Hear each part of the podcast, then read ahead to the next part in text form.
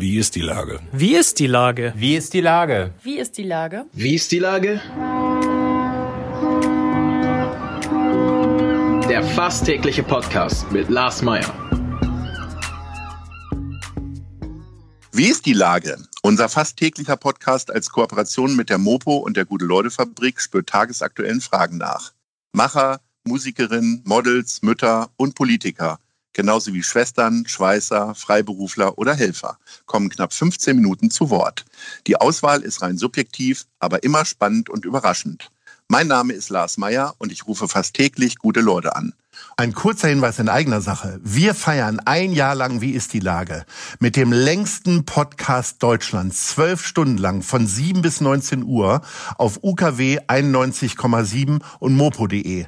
Nächsten Freitag, 19.03., 7 bis 19 Uhr, Podcast-Marathon. Wie ist die Lage? Mit unter anderem Simone Buchholz, Rolf Zukowski, Cornelia Poletto und Tim Melzer. Ganz viel davon. Nächste Woche, Freitag, 19.03. Danke. Heute befrage ich die Modemacherin Sibylla Pavenstedt. Ahoi, Sibylla. Tag, Lars. Liebe Sibylla, ähm, hat Hamburg seinen großen Modespirit verloren? In den 80ern brachte die Hansestadt Jill Sander und Karl Lagerfeld hervor. Die Größenordnung erreichst selbst du nicht, oder? Wie sieht's jetzt aus? Wie ist die Lage in der Modemetropole Hamburg?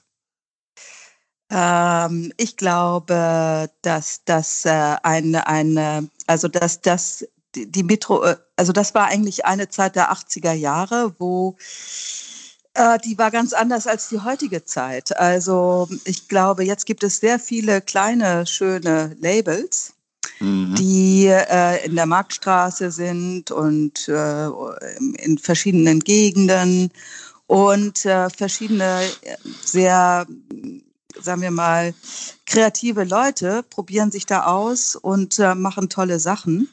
Und das ist nicht mehr fokussiert auf eine Person, die da ganz besonders heraussticht und äh, sozusagen dann als einzige in der Öffentlichkeit wahrgenommen wird, sondern mhm. es sind dann ganz viele unterschiedliche. Und äh, viele der Leute, die jetzt kleine Labels in Hamburg haben, sind auch ähm, zum Beispiel auch ehemalige Studenten von mir, mhm. äh, oder Leute, die mal ein Praktikum bei mir gemacht haben. Und so entwickelt sich das dann auch immer weiter. Und ich bin eigentlich ganz froh darum, dass es diese Entwicklung gibt. Hat das was auch mit fehlender Eitelkeit zu tun? Also ja. ich weiß gar nicht, wie eitel jetzt Karl Lagerfeld war oder Jill Sander hat sich ja eigentlich immer aus der Öffentlichkeit rausgehalten. Aber auf jeden Fall haben die ja die Masse angesprochen. Das ist ja nicht immer erstrebenswert. Also nicht jeder, der eine kleine Agentur gründet, will ja eigentlich einen Konzern machen. Also völlig nachvollziehbar, mhm. dass es viele kleine Modelabels gibt. Ne? Ja, also es ist so, ich glaube, in der Zeit war das äh, ganz stark äh, so, weil die Leute, die Mode gemacht haben in Deutschland, die mussten natürlich auch eine Menge Arbeit leisten in der deutschen Bevölkerung, dass Mode überhaupt bei den Leuten ankommt. Das vergisst man immer wieder. Äh, man denkt, das Modebewusstsein war in der Zeit in Deutschland schon so ausgeprägt, aber das war nicht so. Die Modedesigner in Deutschland, die in Deutschland dann sehr erfolgreich wurden und zur Marke wurden, waren Leute, die ja auch äh, die Mode nach Deutschland gebracht haben und die Akzeptanz für diese Mode geschaffen haben. Und deswegen waren das eigentlich Leute, die sozusagen auch eine Vorreiterposition hatten. Dazu kam natürlich noch das Bedürfnis in den 80ern äh, nach ganz starkem modischem Ausdruck, nach der ganzen Zeit der 70er, wo Mode eigentlich kaum eine Rolle gespielt hat, gab es wieder dieses ganz starke ästhetische Bedürfnis und dann hat man sich eben auf wenige Figuren konzentriert. Mhm. Ich finde das schön, wie du sagst, dass äh, Mode in den 70ern gar keine Rolle gespielt hat. Das sieht man ja fast jährlich äh, beim Schlagermove hier in Hamburg. Sag mal, aber ähm, damals war ja auch Paris so der Mode-Olymp. Ne? Darüber, ja. da wollte man hin, da wollte ja. man es schaffen. Und ja. äh, da holte man sich auch die Inspiration. Das ist natürlich jetzt auch irgendwie vorbei. Das ist aber auch, liegt auch daran, dass jeder auch aus einem kleinen Kaff bei Sydney oder Hongkong äh, mhm. seine Inspiration in die Welt schicken kann über Instagram. Ne? Ja, also ich kann da, glaube ich, ganz gut mitreden, weil ich mhm. 15 Jahre ein Atelier in Paris hatte und auch meine Kollektion weltweit verkauft habe an Barneys New York, Harrods London, Japan, überall hin. Und, äh, und äh, das Interessante war tatsächlich, dass in Deutschland sich kaum jemand für mich interessiert hat, aber dass das von Paris aus eine große Sache war. Und, ähm, und äh, das auch 15 Jahre sehr gut lief. Und ähm, Paris war damals tatsächlich der Nabel der Welt. Also im Grunde genommen, alle Einkäufer, alle kamen nach Paris und haben dort die Kollektion jüngerer äh, Designer, aber auch älterer Designer und wie auch immer eingekauft. Und ähm, ich glaube, das hat sich jetzt verwischt. Ähm, also es ist so, es gibt verschiedene Metropolen, die nebeneinander existieren. Aber dazu kommt natürlich auch, dass jeder seine eigene Kollektion promoten kann, worin ja auch große Chancen liegen.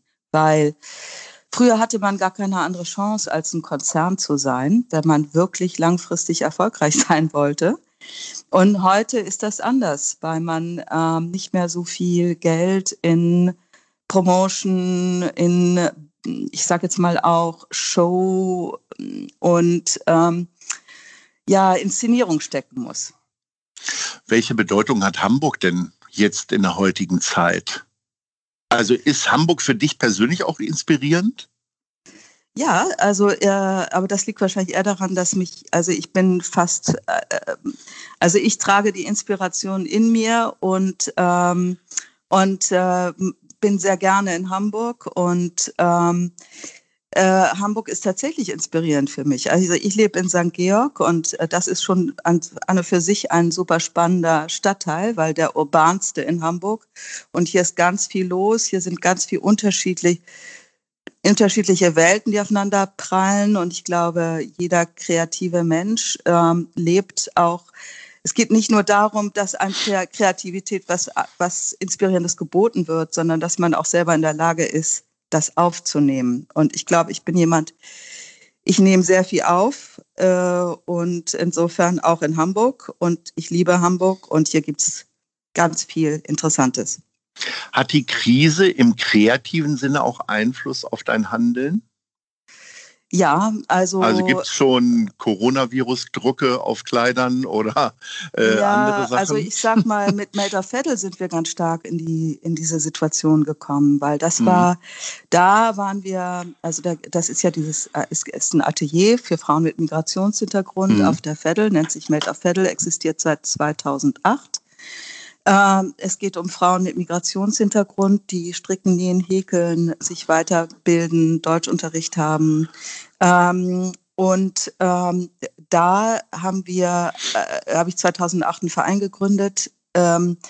und daraus ist dann ein Produktionsatelier entstanden. Und ich habe erst, ich war diejenige, die dem Produktionsatelier beziehungsweise den Frauen am Anfang die meisten Aufträge gegeben hat.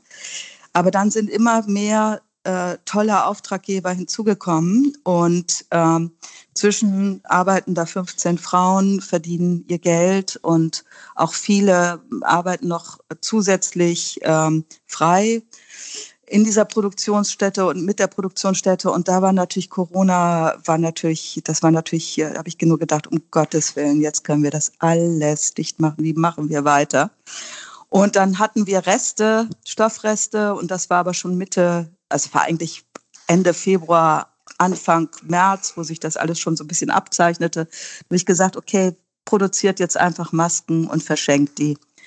Und das haben wir gemacht aus Stoffresten und äh, dann meldeten sich Leute, äh, die sagten, ja, können wir die Masken kaufen oder ähm, äh, ich, wir haben dann gespendet an Pflegeheime auf der Veddel, an Krankenhäuser und so weiter. Dann haben die Leute uns Geld geschickt für unsere gespendeten Masken.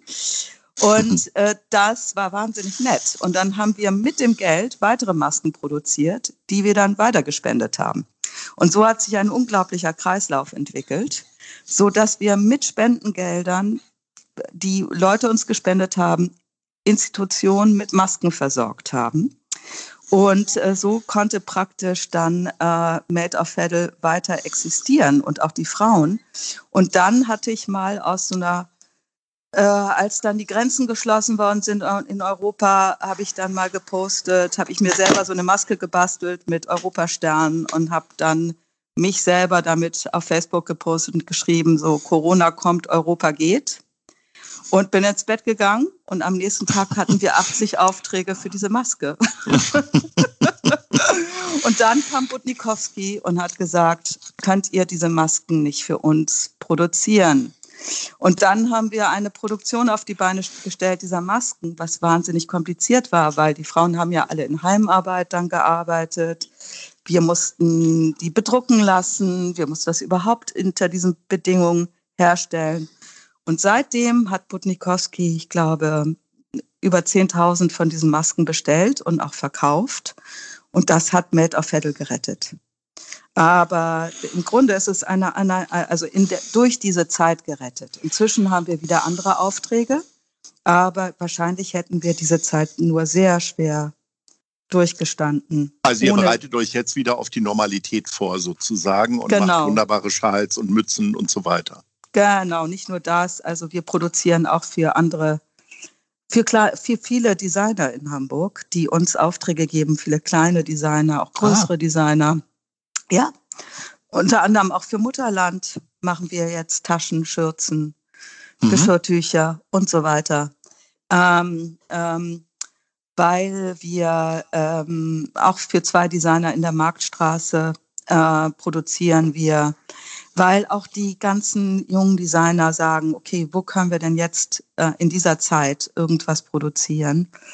äh, ist wahnsinnig schwierig. Äh, selbst wenn die jetzt, sagen wir mal, in Portugal oder Polen oder äh, in der Türkei produzieren, ist das im Moment sehr schwierig. Ähm, Wege, Zölle, Organisation, wo ist Corona, wo, wann, wie, in welcher Stärke. Aber ist doch schön, dass die Mode sich jetzt auch mal wieder ein bisschen auf äh, lokale Produktionen dadurch fokussiert und konzentriert, ne? Ja, das ist wunderbar. Und ich finde, das ist ein ganz schöner, eigentlich ein guter Nebeneffekt dieser ganzen Situation.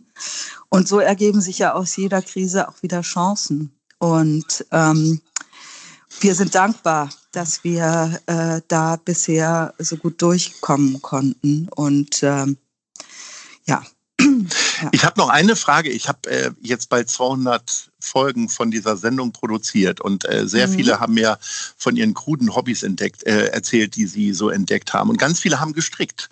Also ja. Stefanie von Berg hat mir sogar ganz wunderschöne Strümpfe äh, geschickt, die Bezirksleiterin aus Altona. Ich habe mit Katharina Fegebank über die Strickliesel gesprochen. Was hast du denn für dich entdeckt? Weil ich meine, Stricken gehört ja für dich mehr oder weniger zum Alltag. Was ist es denn bei dir? Ah, ich bin tatsächlich in die Ahnenforschung eingetaucht. Oh.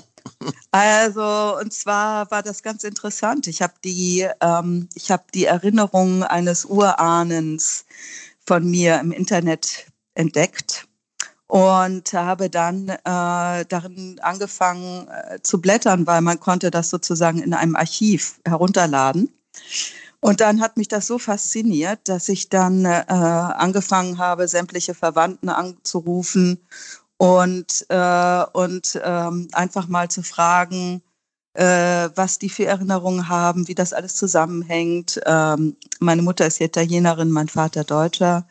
Und ähm, das war ganz spannend. Und jetzt hatte man zum ersten Mal die Zeit, sich mit sowas wirklich zu beschäftigen. Der tolle Nebeneffekt ist eben, dass man auch mit seiner gesamten Verwandtschaft telefoniert, mit der man sowieso immer dran ist. Jetzt gerade auch in diesen Zeiten. Aber äh, dann hatten wir eben noch alle ein zusätzliches Thema.